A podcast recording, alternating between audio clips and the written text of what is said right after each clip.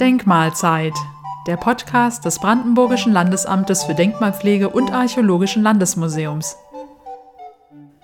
Vor 60 Jahren, am 13. August 1961, wurde die Grenze zwischen der DDR und West-Berlin militärisch abgeriegelt. In der Folgezeit errichteten die DDR-Grenztruppen umfangreiche Grenzsicherungsanlagen, die als Berliner Mauer nicht nur Berlin teilten, sondern ebenso den westlichen Teil der Stadt von seinem Umland abschnitten. Mit der Öffnung der Mauer am 9. November 1989 verlor sie ihre Funktion. In der Folgezeit wurden die Grenzsicherungsanlagen bis auf wenige Reste beseitigt. 112 Kilometer Mauer trennten Berlin West von seinem Umland. Obwohl diese Grenzbefestigung an Länge die innere Mauer zwischen Ost- und West-Berlin mit rund 43 Kilometern deutlich übertraf, blieben davon noch weniger Fragmente übrig. An der Erhaltung einzelner Teile der Grenzbefestigung zwischen West-Berlin und dem Umland als Mahnmal und Geschichtszeugnis bestand noch geringeres Interesse als bei der stärker im Blick der Weltöffentlichkeit stehenden innerstädtischen Mauer. Nach der raschen, von Politik und Gesellschaft gewollten Beseitigung der Sperranlagen im Laufe des Jahres 1990 ist deren Form und Verlauf heute kaum noch nachvollziehbar. Einzelne Mauerreste und insgesamt sieben Grenzwachtürme sind in der Denkmalliste des Landes Brandenburg eingetragen. Dr. Matthias Metzler ist Leiter des Referats Inventarisation am BLDAM und Gebietsreferent der Landkreise Prignitz, Ostprignitz-Ruppin und Oberhavel.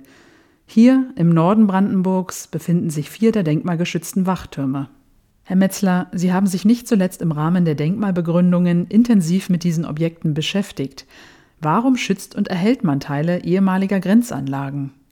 Na, Grenzanlagen sind Baudenkmale oder technische Denkmale, die als Zeugnisse menschlicher Geschichte und Entwicklung äh, zu schützen sind. Das ist im Grunde nichts anderes als ein historisches Wohngebäude, vom äh, Gesetz her oder eben eine Scheune oder eine Kirche. In dem Fall ist es eben eine besondere bauliche Anlage, die eine besondere geschichtliche Epoche dokumentiert. Und wann hat die Denkmalpflege angefangen, sich mit den Grenzanlagen der DDR zu beschäftigen?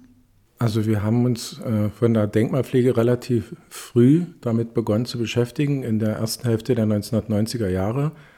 Zuvor war das schwer möglich, weil ja erstmal das verständliche, der verständliche Wunsch bestand, diese äh, Zeugnisse einer sagen wir, problematischen deutschen Geschichte loszuwerden, zu beseitigen.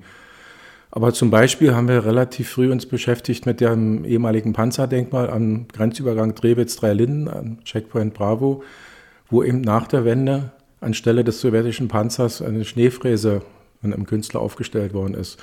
Das ist dann schon Mitte der 1990er Jahre in die Denkmalliste eingetragen worden.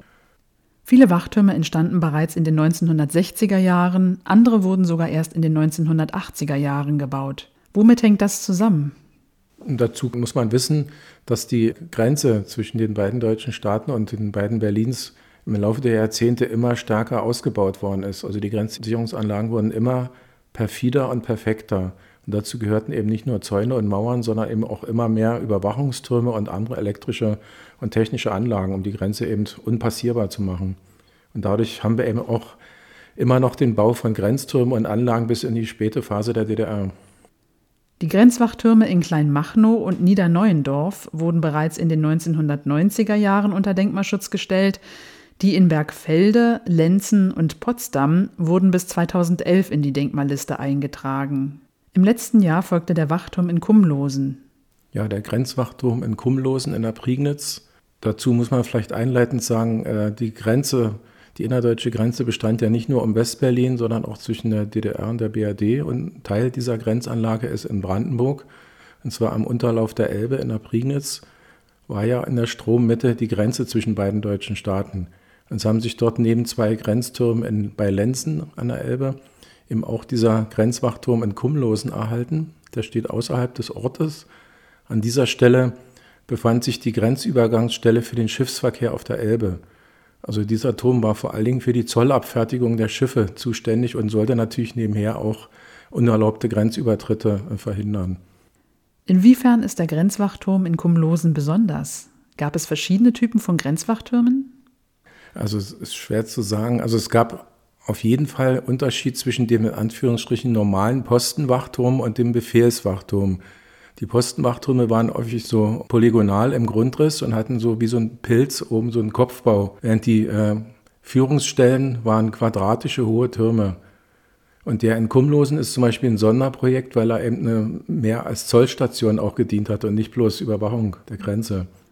Und warum erfolgte die Unterschutzstellung dieses Grenzwachturms im Vergleich zu den anderen, deren Denkmalwert bereits früher erkannt wurde, so spät? In der Vergangenheit war es häufig so, äh, dass an uns Anregungen herangetragen wurden, diese oder jene Anlage der ehemaligen Grenzbefestigung doch unter Denkmalschutz zu stellen. Häufig steckten dahinter sehr rührige historische Vereine und Initiativen vor Ort, die uns dann gebeten haben, doch mal die Sachen genauer anzuschauen. Also das erklärt zum Teil, dass wir mehrere Jahre lang immer noch Sachen aus dieser äh, Geschichtsepoche in die Listen eintragen. Es gibt da in dem Sinne jetzt keine flächendeckende systematische Erfassung zumal ja viele Zeugnisse nur noch rudimentär vorhanden sind oder kaum noch erkennbar. Die wenigen Türme, also Grenztürme, die wir jetzt eingetragen haben, dürften auch die letzten sein. Ist die Recherche nun abgeschlossen? Das heißt, sind alle Objekte gesichtet worden, die für die Eintragung in die Denkmalliste in Frage kommen könnten? Naja, das, man könnte den Begriff der Grenzanlagen oder dieses Grenzregimes auch weiter fassen, was da alles dazugehörte. Wir haben vor Jahren zum Beispiel auch mal eine Kaserne eines Grenzregiments in Wassmannsdorf in der Nähe von Schönefeld unter Denkmalschutz gestellt, was in dem Sinne keine Grenzanlage ist, aber zu diesem ganzen Regime der Grenze gehörte.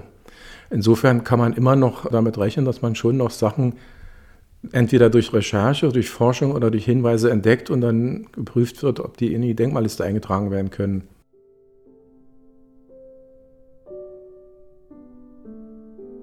Für die Reste ehemaliger DDR-Grenzanlagen gilt wohl das Gleiche wie für andere historisch negativ belastete Denkmale, wie zum Beispiel Bunker, Gefängnisse, Konzentrations- und Arbeitslager. Diese Objekte rufen unangenehme Gefühle und Erinnerungen hervor. Es sind unbequeme Denkmale, die jedoch bedeutende Zeitzeugen sind.